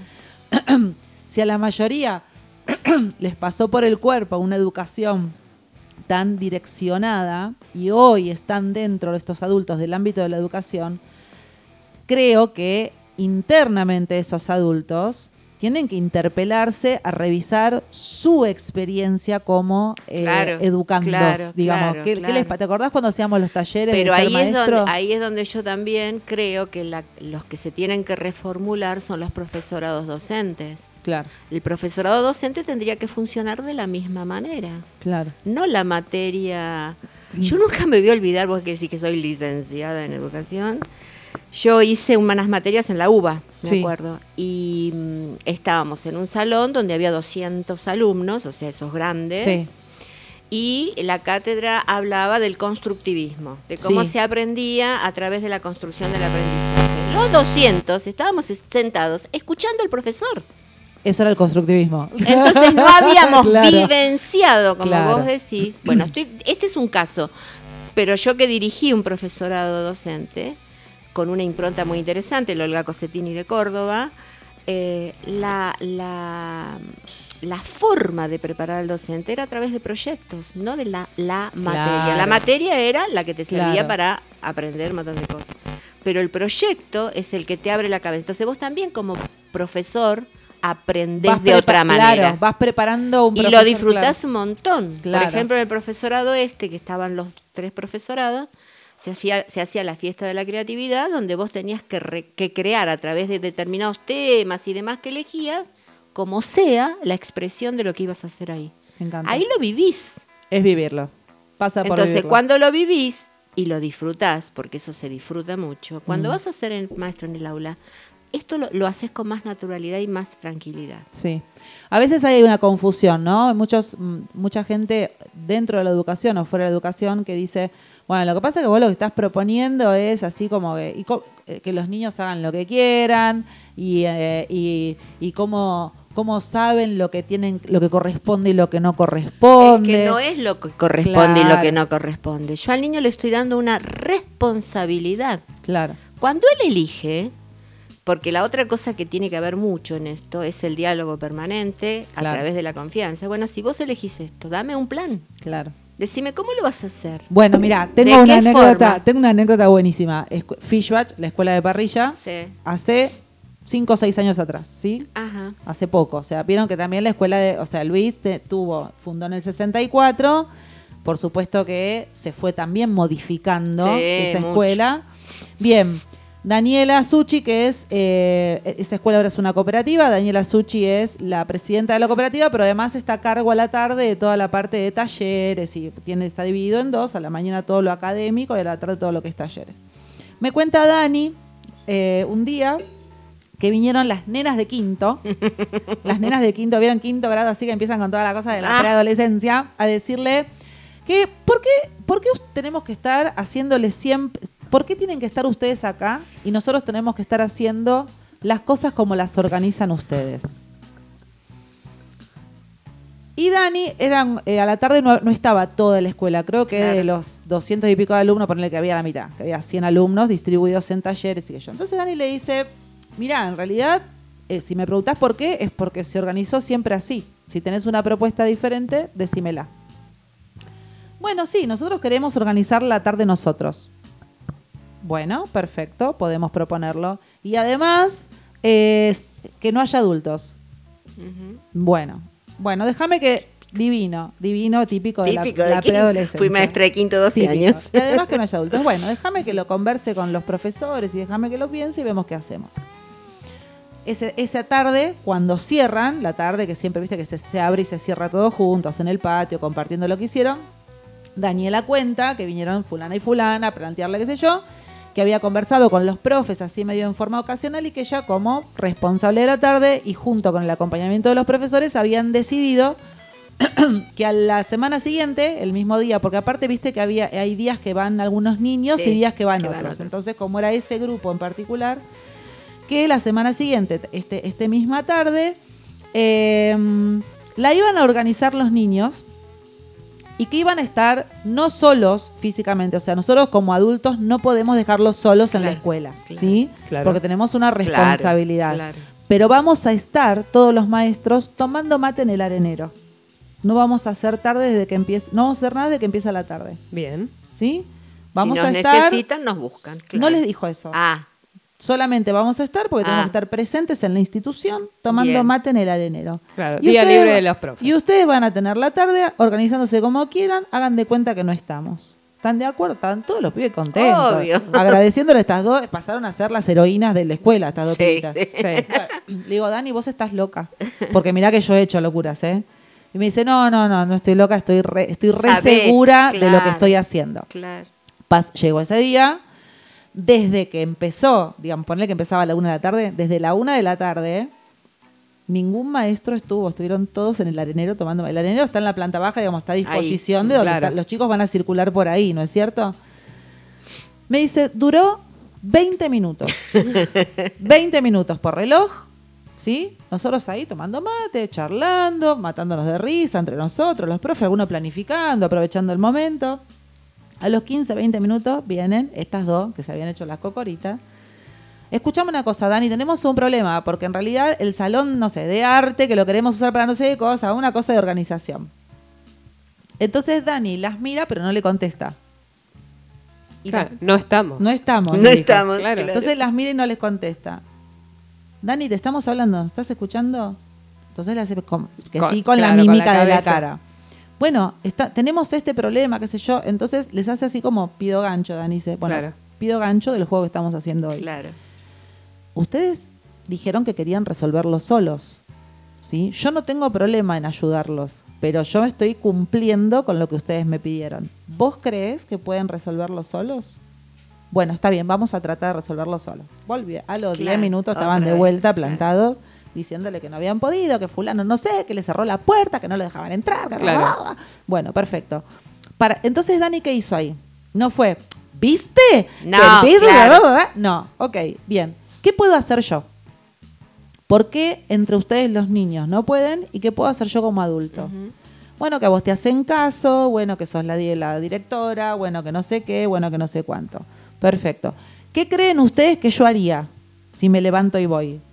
Y vas a ir, le vas a decir que abre la puerta, que a vos te van a hacer caso porque sos la... Bueno, a ver, vayan y prueben a hacerlo ustedes. Hablé con Dani y Dani nos dijo, "Ves, pero háganlo ustedes. Así transcurrió la tarde. Perfecto, claro. Al final de la tarde, Dani lo único, pasaron dos o tres situaciones más, me dijo, en las que estuvo ahí apuntalando algo. eh, y al final de la tarde, en el cierre, Dani lo que les preguntó fue cómo habían vivido la experiencia, nada más. Claro. ¿Cómo les fue? ¿Qué les pasó? A los profes también. Claro. ¿Cómo vivieron la experiencia? Y los profes dijeron, la verdad que la pasamos divino, porque en realidad no hicimos nada, tomamos mate, planificamos, aprovechamos el horario, pero también me aburrí porque a mí me gusta hacer esto con los chicos Claro, y hacer arte y no sé cuánto. Y los pibes, en realidad diciendo que la conclusión de los niños era, nosotros sabemos que podemos, pero hay momentos en que necesitamos de los adultos. Claro, claro. Eso fue un aprendizaje que duró las tres horas o cuatro horas que dura una jornada de la tarde de una escuela Claro. y no fue una bajada de línea hablada. A esos pibes no, le- no fue la maestra que les dijo ustedes necesitan igual de los adultos. A esos pibes les pasó por el cuerpo la experiencia de saber que sí pueden y que otras cosas no pueden. Yo digo, ¿cuánto miedo hay en los adultos que están a cargo de pibes en la escuela para poder eh, activar este tipo de experiencias? Yo no sé cuánto miedo hay, pero yo voy a decir algo más delicado. ¿Cuánto, cuánto hay del docente para que se gratifique y sea placentero todo el día que está en la escuela? Ah, ok. Porque en realidad, cuando vos podés hacer esto, ¿cuántos docentes juegan en el recreo con los chicos? Uf, pocos. poquísimos. Ninguno, o No. poquísimo. Sí. ¿Cuántos docentes aflojan en algún momento y dicen, hoy del programa nada? Chicos, esta semana, nosotros lo hacíamos. Sí, yo me acuerdo. esta semana propongan. Claro. ¿Qué quieren hacer quieren esta hacer? semana? Y acordábamos, por supuesto, porque ahí es donde está el lugar del adulto. Yo te escucho, bueno, hacete cargo, pipí, pipí. ¿Qué te parece esto cuando ves que se están yendo Claro. para porque te podían llegar a decir, Es que nos uno- vamos a la calle a Es no que sé". uno orienta, no es Entonces, que está, les claro. estás devolviendo y estás afloja y vos te estás divirtiendo. Está pasando Yo les propongo a los docentes que se propongan ir a divertirse Sí. a la escuela. Sí. Que el programa se puede cumplir este año, el año que viene o el otro. Analicen un día los contenidos, cómo se repiten desde primer grado hasta quinto año del secundario. Entonces, ¿hay tiempos? Hay tiempos. ¿Se puede aprender de otra manera? Se puede. Hay que empezar a trabajar. Y, y la mejor manera de hacer esto a, a los docentes, primero, es de manera colaborativa, nunca solos. Que empieza también, no, porque fulanita no le interesa. Bueno, dos. ¿Son dos? Es un montón. Entonces, si no, si no la escuela va a seguir siendo aburrida. Claro. Ahora, yo, a mí me parece buena esa idea, pero ahora con el tema de la virtualidad. El tema de la tenés virtualidad, Semanas. sin- bueno, para mí el tema de la Pero mi, virtualidad mi amiga es Silvina es maestra de séptimo grado Sí. y hablo así porque vieron que séptimo grado Ah, tiene que tener que los tener contenidos todo, porque si no sí. van al secundario, bla, bla, bla, bla. Sí. Bueno, y, da- y Silvi en un momento dado me dijo, a mí la pandemia me tenía la bola inflada y yo empecé a hacer bailes para enseñar a los Claro. pibes matemáticas. Claro. Nos paramos, Claro. claro, pongo ¿Sabés música cachengue. pero ahí hay, un, hay una. Hay, hay ese estilo de maestras donde se les prende la imaginación Claro, y la creatividad. eh, Claro. Y, y algo que lo pueden hacer hasta presencialmente, pero lo tuvieron que hacer lo- o se tuvieron que transformar por la virtualidad. Pero hay muchos que. Pero no. ahí otra vez es lo mismo, lo que decide el docente. O sea, la virtualidad es una herramienta, Claro. no es otra cosa. Claro. Que en este momento, que yo creo que tiene que quedarse en la escuela. Para mí tiene que quedarse en la escuela porque es como tener un libro, Sí. como tener un laboratorio de ciencias y los niños que viven hoy, cómo no van a manejar. El maestro tiene que estar preparado, que no lo está porque los profesorades, en los profesorados, profesorades, Profesorades, mi, mi No diría, no mamá, porque no es no una es, no persona". es claro, y tiene No razón. tiene razón.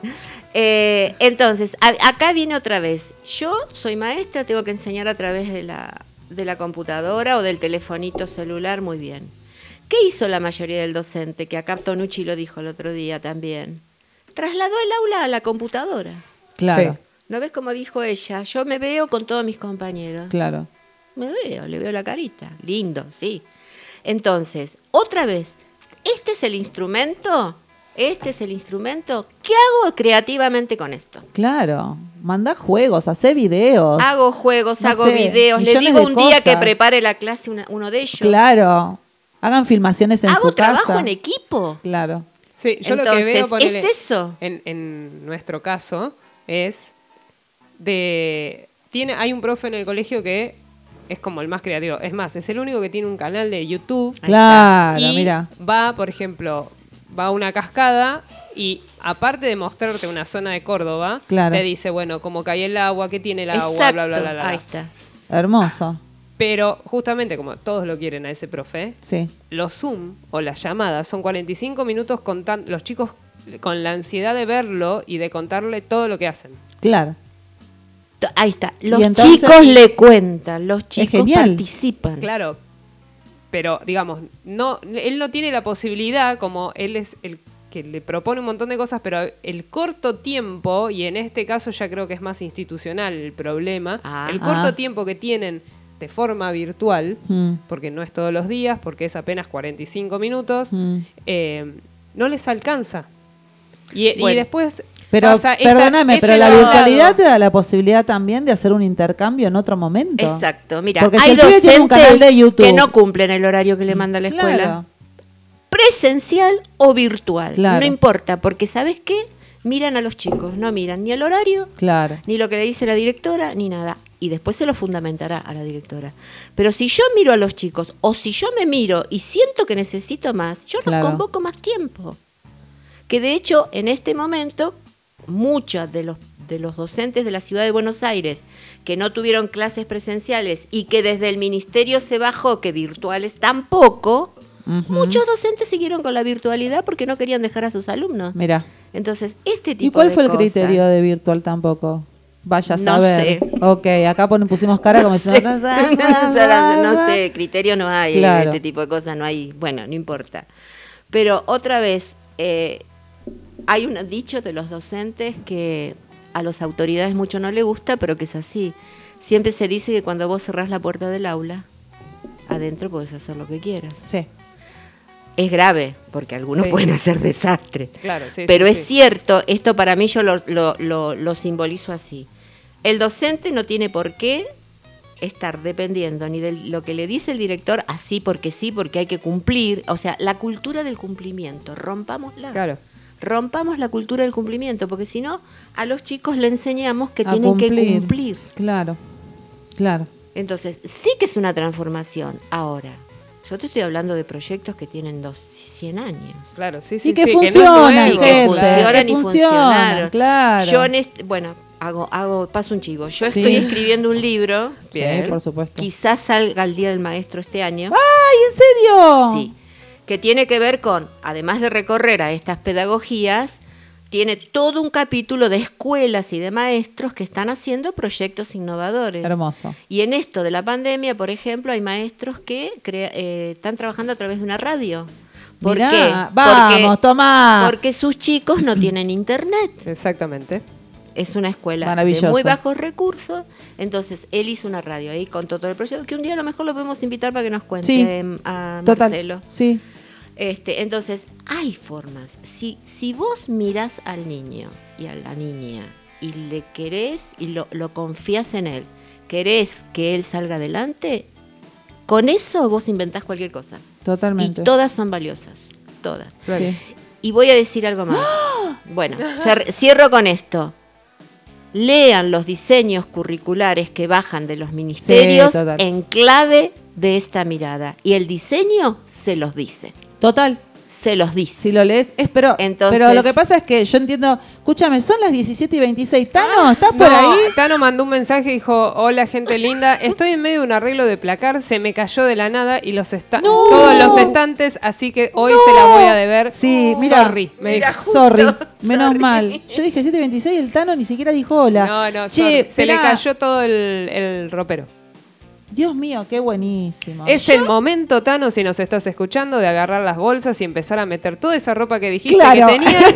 Y porque claro, los- vaciar ¿viste? lo viejo. El estante no daba más. Hay muchas cosas Claro. Sí, es vaciar lo viejo, como acá dijo María, totalmente. claro. Viene, el, viene el invierno, así que hay que sacarse todo el, el despelote de encima. Escúchame, ¿qué dijiste último que yo quería acotar algo? Los diseños curriculares. Los diseños curriculares. Yo siento que igual es como leer la Biblia. Te voy a explicar por qué. El católico te va a tener, poner una mirada, ¿sí? Sí. Y el que no es yo que no soy católica, cuando me mandaron a leer la Biblia, un psicólogo me acuerdo, porque yo dije, yo ta- estaba enojada con Dios, y que yo me dice, pero lee la Biblia, ni en pedo, dije yo. Pero léela como un libro. Con la mirada y la amplitud y la necesidad de encontrar otras formas, yo encontré en la Biblia un montón de información súper valiosa. Y me parece que el diseño curricular es lo mismo. Si yo lo voy a ir a leer, porque es lo que el ministerio me dice que tengo que hacer, y lo voy a, esperá, y lo voy a leer con mis, mis preconceptos de cómo yo fui educado, voy a tener una lectura y si lo leo diciendo, a ver, voy a leerlo rompiéndome la cabeza. Le pongo una bomba a mi educación anterior Sí. y lo leo desde otro Sí, lugar. sí, Vas a encontrar otras posibilidades. Yo cierro esto y para seguirlo. Sí, se porque viene, me entusiasmó. Sí, obvio. El diseño curricular es una propuesta, no es para cumplir. Ningún diseño curricular es para cumplir a rajatabla, porque es imposible que desde el diseño curricular de la provincia de Córdoba se pueda hacer en todas las escuelas de Córdoba lo mismo. No. Claro, Entonces, es una propuesta sí. con fundamentación, con objetivo, está mm, en ese sentido. Entonces, a mí lo que me da ahí es el panorama, pero después yo, docente, o institucionalmente ideal sería institucionalmente la escuela, todos juntos, armo el propio proyecto, Claro, a ver, el, vos, que de- es el famoso PI, vos el lo, lo que proyecto decís- institucional. lo que sería... 3,14. O- claro. Sería tener todo el contenido que debería de estudiar ese grado, por ejemplo, pero manejarlo el maestro de la forma que más se adecue Sí. a su grupo. Te lo amplío. Sí. No tiene por qué ser de ese grado. La escuela tiene ciclos. Claro. Claro. Entonces, el primer ciclo que termina en tercer grado son tres años donde los contenidos tienen ese tiempo para ser aprendidos. Siempre decíamos nosotros en la. FISBA, tercer grado sí o sí tiene que sumar, restar, multiplicar, dividir. Claro. Y ahí lo aprendes jugando, cantando. Pero ni siquiera es por grado, por eso tiene que ser un trabajo colectivo. Tiene que ser un trabajo entre docentes. Y Claro. sería mejor, eh, por ejemplo, que, que los ciclos estuvieran juntos. Sí. Sí. Claro. Primero, segundo y tercero, por ejemplo. Sí, de hecho Sí, sí. claro. Hay escuelas acá Sin en Córdoba aulas. asesoradas por la licenciada Sí, por la licenciada. que Aquí trabajan de esta manera. Sí, señores, señores, se vuelve en cualquier momento. Eh, o- llamás al 115, me mandás un mensaje. 115-948-2032. Me decís que sos docente, que tenés ganas de Sí. convocarnos en las escuelas. Nosotras muchos años dimos talleres. Que siempre los talleres que vamos a dar está incluida la parte holística porque lo que hacemos primero es romper la experiencia del maestro como alumno. Ok. Porque si vos no te interpelás, ser maestro siendo maestro se llama este taller. Si vos no te interpelás a ver qué es lo que te, que te cuesta a vos hoy desarmar de esa historia tuya como alumno, es imposible que puedas encontrar otras posibilidades. O sea, siempre volvemos a la misma frase que sería no hagas lo que no te gusta que te hagan. Ponele, O, me por encanta. ejemplo. Perfecto. Entonces, si vos tuviste un- una forma de que te educaron en el colegio o que tenía tu, Sí. tus maestros en el colegio Sí, y vos decidiste ir a esa carrera porque dijiste, sí. como uno dice cuando va a ser padre, yo no voy a ser como mi papá, yo no voy a ser como el maestro que me tocó a mí, pero después llegamos al punto en donde somos. Es que, ¿sabés qué pasa? Es que por oposición, bueno, ahora te voy a dar la teoría holística, por oposición al mandato, a ese mandato lo estás reconociendo igual. Entonces, lo que te va a salir es hacerlo desde la rebeldía. Exacto. Claro. Y la idea acá no es desde la rebeldía, es desde de El amor. construir, claro, desde el amor Claro, y de desde la- de que construir. el no no existe. de primero, interpelate hoy, ¿qué es ser maestro para vos? Claro. ¿Qué es la educación para vos? ¿Qué esperas que suceda con un alumno? ¿Te podés frustrar si el alumno no aprende lo que vos le querés Ah. enseñar? ¿Te bancás que haya un pibe que tarde más? ¿Qué te pasa con esos pibes revoltosos? Todo eso sí, sí. hace al ser maestro. Y te complejizo. Hay muchos maestros que están de acuerdo con la educación que, sí- que recibieron. Ok. Ese es otro punto. Entonces, otra vez, yo porque estoy de acuerdo no me interpelo. No. Yo porque estoy de acuerdo, no miro que hoy es diferente hace 20 años. Entonces al maestro hay que también, o sea, en este abanico, en las capacitaciones, nos ha pasado Sí. de docentes que no quisieron Nada. aflojar por ningún lado. ningún lado. Por lo menos los pones en un movimiento, que Sí. algo tienen que hacer con eso. Por eso yo digo que es una construcción colectiva. Que, Que el- las instituciones, si vos tenés cuatro compañeros que van por este lado, aunque vos sigas por este otro, te vas a quedar muy solo y tus alumnos también. Que igual, igual yo ahí, ahí- sí, totalmente. Estoy, quiero hacer una aclaración. No estamos queriendo decir que eh, tiene que ser de esta No, manera. claro. Lo que está, como decimos siempre, deja movilizarte, movilízate, como este maestro que no pudo, por lo menos se dejó movilizar.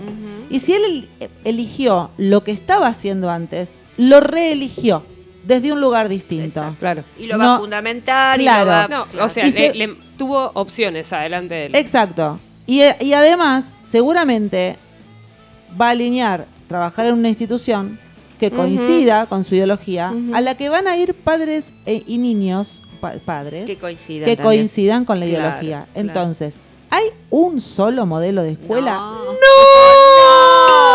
¡No! Hay tantos Millones. modelos de escuela como niños, como educandos, como gente que quiera aprender. Para mí es eso, es darse la flexibilidad de que la creación de algo no tiene que ser una receta. Claro. Sí, otra vez lo hago porque lo elijo, porque lo siento y porque creo que es así. No porque me lo manda el ministerio, me lo dice la directora Claro. y yo no puedo hacer otra cosa. Claro. Eso en un docente para mí no es profesional y el docente tiene que empezar a aprender que es un profesional de la educación. Claro. No es ni el- la segunda mamá ni esto. No, y, y un profesional permanentemente se cuestiona, analiza, se capacita. Y en todo caso, Y- y volvemos al- a, a cualquier situación. Si estás en un lugar donde no tu ideología se está poniendo eh, o se, se te está negando Sí. porque estás bajo el régimen, ponele, Sí. de algo, también está es tu elección de eh, Quedarte sometido a eso Exacto. o arrancar Exacto. para otro lado. En Como cualquier todo- ámbito de la como vida. todo en la vida es Exacto. una elección. Ahí vamos, y así. No es que no puedo, no me dejan. Lo elijo. Y ahí nos estamos yendo Y sí. 17 y 34, como todo en la vida, papi. Vos cuando elegís, decís puedo o decís quiero. Claro. Tomá, te lo dije. Así nos vamos. Como todo en la vida, vamos a elegir seguir en Radio NAP, que es lo más. Escuchamos una cosa, usar Radio NAP para dar clases. ¿Qué estás esperando? Claro, Llamás a los chicos de Radio NAP, les pedís un espacio y les decís a tus alumnos que a partir de la semana que viene, todos los. ¿Qué día tenemos libre, negra? Los Martes, martes. jueves o a la mañana. Todos los Tranquilamente martes a la mañana pueden tirar, por ejemplo, el tema del día Sí. y, y después que cada uno vaya preguntando o se va armando. Qué lindo, una radio educativa. Uy, a mí me Hay una radio educativa, ¿eh? Hay una el radio educativa. Hay una radio educativa, hay una antena disponible de forma educativa. Ah. Está acá en la zona, eh, si no me equivoco, es en Huerta Grande. Sí. Eh, es un estudio de radio que lo creó el Ministerio de Educación en la Ah. zona de Punilla. Chicos, Pero bueno, eh, no, no, está la, no se hizo, no se llegó a hacer con el tema de la pandemia, no se llegó a hacer la capacitación para eh, poder utilizarlo. En, en su momento nosotros Bueno, llamado- tenemos, tenemos llamado un la proyecto, claro, claro. tenemos un que proyecto capacitación. claro. para poder sumar eh, Claro. los con- en nosotros al principio era el as- acercarnos con Chiqui Radio, Claro. aunque sea que tengan eh, una parte de lectura Claro. en, Claro. en eso. Pero bueno, hay, hay que coordinar dos municipios en este caso y, y varias cosas más. Sí. La, eh, ay, ¿cómo se llama Igual eso? hay, La un- hay, burocracia. un- hay, un- hay una propuesta eh, sobre el, el fusionar la parte virtual con la parte al aire de la radio con la parte presencial. Claro. Para que... eh, porque si uno ve las películas, ¿no? Vamos a hacer... Sí, Y son cosas que pasan en grandes empresas. sí. El CEO de una empresa no Sí. generalmente está en una reunión, No. está en, la, en las Bahamas. Sí. ¿sí? Y tiene una computadora delante y Sí. está. Y un el de las. Bahamas, claro, está el de China, el CEO de China, está el. CEO y están todos como se supone que deberían ser las clases ahora y pueden participar y es todo al mismo tiempo, Sí. ¿no? O sea, una reunión de tanto el chico, ejecutiva. por ejemplo, lo pasamos a la escuela, tanto el chico que está presencial mientras el profe está explicando en un pizarrón de tamaño Sí. real donde él se puede explayar, Sí, está el chico en la casa al mismo tiempo Sí. viendo En el aula. y participando Sí. desde su casa es maravilloso. virtualmente Sí. y no con la compartir la pantallita de Sí. Zoom. Por supuesto. Pero bueno, hay todo un proyecto claro. ahí en Eso es maravilloso. que hay que ver.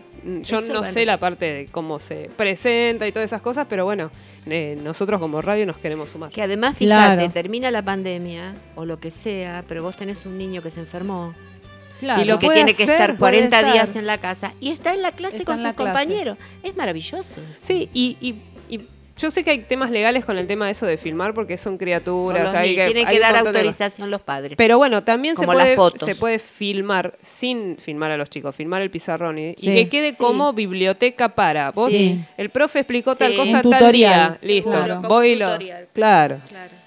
Igual con autorización Estamos, de los padres. bueno, estamos llenos de ideas, Sí. se nos se explotan las ideas. Le iba a decir una WhatsApp, no voy a decir de esa manera. Em, Acá dice el Tano que se acordó de nosotras cuando se le cayó el. Pobre, claro, nos Por las cosas que guarda. Y sí, por eso, porque le venimos diciendo que hay que limpiar. Claro, Da- claro. Dios mío, me guardé 17 y 38. El pla- aparte yo conozco el placar. se te cayó entero. Se, se- conozco y sé la cantidad de cosas que tiene el placar. Dios mío. No, no, la, la- la habitación debe ser un... Me imagino, viste, del placar cuando sale así toda la montaña y queda todo atascado arriba de la cama. No estabas acostado, ¿no? Porque todavía está saliendo de abajo de las cosas. Sí, o probablemente hoy duerma en el living. Oh, claro, claro, tal cual. Gente, nos estamos yendo, son las 17.39 acá en La Falda, se está yendo el sol también, Sí. se está poniendo fresquete. Gracias por estar del otro lado, gracias Negra por estar, vos sos, ya, ya no sos la, Lis- la Liliana, para mí ya sos como la empresa Ultracom. No Acá, es- mira, te lo voy a mostrar. No es la multipresa procesada, ¿qué dice? Sí, la puta madre, sí, la madre, mi vida, pobre, Dios me libre y me guarde. Em, Bueno, no eh, sos solo la Esto era para mostrarte que la propuesta que dijiste vos de un día todos los programas de NAP se pueden hacer desde otro lado. Mira, Mira. es verdad. Mira. Ya está, hacemos una flor de, de, de choripaneada en casa cuando, Sí. sea- cuando esté más lindo, que podemos Sí, usar la en pileta. primavera, veranito. Una claro. flor de choripaneada en casa, en casa. Llevas todos los equipos y todos los programas de Radio NAP. Si siguen contestando como contestan hasta ahora. Chicos, los, los de Radio NAP pueden contestar los chats, por favor. Que acá tenemos ganas de compartirnos. De Ve- inter- 24 horas en vivo podemos hacer. 24 horas en vivo en ra- desde la pileta.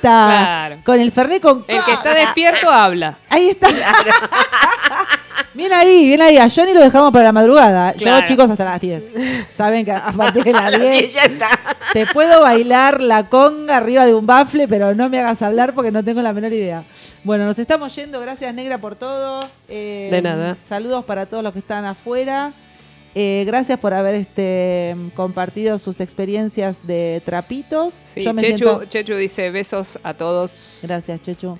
Trapito, yo, Yo me siento muy sola, chicos. Me- yo- porque- Lloré mucho con esa película. Yo la también. única parte que me acuerdo de esa película es la escena en la colina con el Ah, con la música triste y trapito Sí, así y se va alejando la cámara y termina la Y película. terminó la peli. Horrible. Terrible, terrible. No me sentía. Quiero que todos los oyentes de Encarnados sepan que yo no me sentía acompañada en mi, en mi transformación emocional porque no me contaron cómo le fue entre los solsticios. 24-7 dice. Muy Eh, feo. Y yo, mira, por lo que estuve, estuve escuchando así, Sí. eh, fueron tres días complicados Fue muy para movido. todo. Muy Sí. movido. Pero Miércoles, jueves y viernes. eh, así sí. de malestares Pasado. en el físico. De repente encontrás que se te rajó una pared y no sabes. Sí. ¿Qué O se te caen los estantes del placar. el tele- se te prende el televisor a las 3 de la mañana. Sí, Ah, ahí hay fantasmitas. ejemplo. Ahí hay fantasmitas. che, los chicos no se van a despedir porque se fueron a jugar. Sí. Los pibes se fueron No, a- ya, están jugando. ya está. Claro, Dijeron, ya sí. hablamos, no queremos saber más nada. Chao, hasta luego, chao, hasta luego. Nosotros nos vamos y nos vamos a comer el bizcochuelo. Así es. Bueno, nos vamos a ir eh, un tema que a mí me encanta que se llama Selva. Ríos de animales salvajes.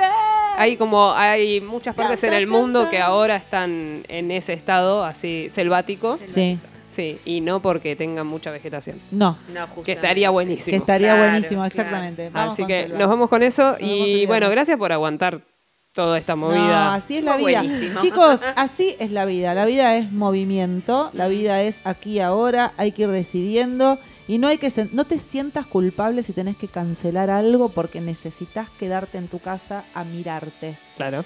¿Sí? Desarmar la culpa. Yo lo vengo laburando hace un montón, eso, y la verdad es que no tengo más culpa, no es culpa, es una cosa, te agarra una cosita, ay, la pucha, El no va a cumplimiento, no el otra vez. eh, Claro, la responsa- pero la al, pero al toque hay, tengo tanto ejercicio de que primero me tengo que cuidar Mm. que si no estoy en condiciones no voy a poder dar nada.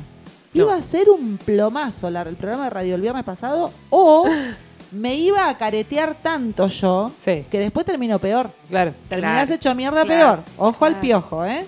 No, no. Claro. Vamos con, la verdad, a ver si lo tengo acá. No, no lo tengo. Tenía una frase él acá. No tengas miedo, ve a la victoria y consigue lo que quieres. Ese es tu hijo. Sí. No. Ah, no, me No, no, encanta. te hace- es, es una frase que me dio, es, es mi nuevo mantra. Es tu nuevo digamos. mantra. Así que Sí, te hace la, la- la elección de cartas. Sí. Gracias, Negra. Gracias, Ale Canovas. Gracias, la licenciada Dora Ciapini, alias Pochi, por tu gusto. aporte. Vamos a seguir Pronto aportando. estoy de vuelta. Vamos a estar de vuelta y vuel perdón. Pará, después tenemos que hacer la presentación del. Perdona, acá hay una Sí. directora de una escuela que yo conozco. Claro, yo les dije que iba a estar y Ah. me pidió que mandara el link y lo acabo de leer ahora. Sí, ¿Esto tarde. queda grabado o Esto yo lo grabado. puedo mandar? Esto queda grabado Y se sube. y lo van a su- y lo sube Marce eh, en el podcast. Lo tienen que buscar en la aplicación Spotify como Encarnadox y es con DXS el final. Bien. Y ahí aparece con la fecha, Sí. con el título del programa que es Título del Educación. programa y la fecha de hoy. Sí. Bancame. Sí, unos días. Bueno. Unos días porque todavía estoy subiendo. Después te abril. mando que lo suben. Yo te No, ma- mamita, la internet de casa, en el medio de la sierra. Chicos, puse a subir un taller que hicimos con Amiel el otro día de una hora por Zoom. Sí. ¿Sí? Lo pongo a su We- WeTransfer, ¿sí? Para mandárselo por WeTransfer. ¿Viste cómo estoy? Bien, muy estoy como bien. loca. Estoy como loca. S- vi- 6 y 45 de la mañana. Ayer me desperté. ¿Qué le voy a hacer? Me desperté temprano, soy una señora mayor. Dije, voy a aprovechar ahora que no hay mucho quilombo de Claro, internet. que Lo- están todos durmiendo. Claro. 6.45 lo puse a subir. Bajé del asado que me comí, me comí un asadazo ayer, terminamos charlando, ¿eh? 8, 20, 45 de la noche, el 80% había subido. Igual viene. Ah. Lo hace, cancelé. Hace tres días que viene mal todo el tema de internet. Todo viene mal desde el miércoles pasado, porque es un quilombo arriba, el universo, los planetas, el arriba, abajo, afuera y adentro. Todo es un despelote, gente, por favor. Ah. Yo estoy en una etapa, me van a, me van a ver, un, me van a sentir un poquito más así. Estoy en una etapa de habilitarme, te lo tiro para el próximo programa nos vamos. No me a hablar más. Bueno. Habilitémonos la posibilidad de decir las emociones en forma espontánea. Así. Ah. Así. Bien. Como los chicos. Ah. Así. Te la tiré para olvidarme. Listo. Nos vamos. Nos vamos. Muy bien.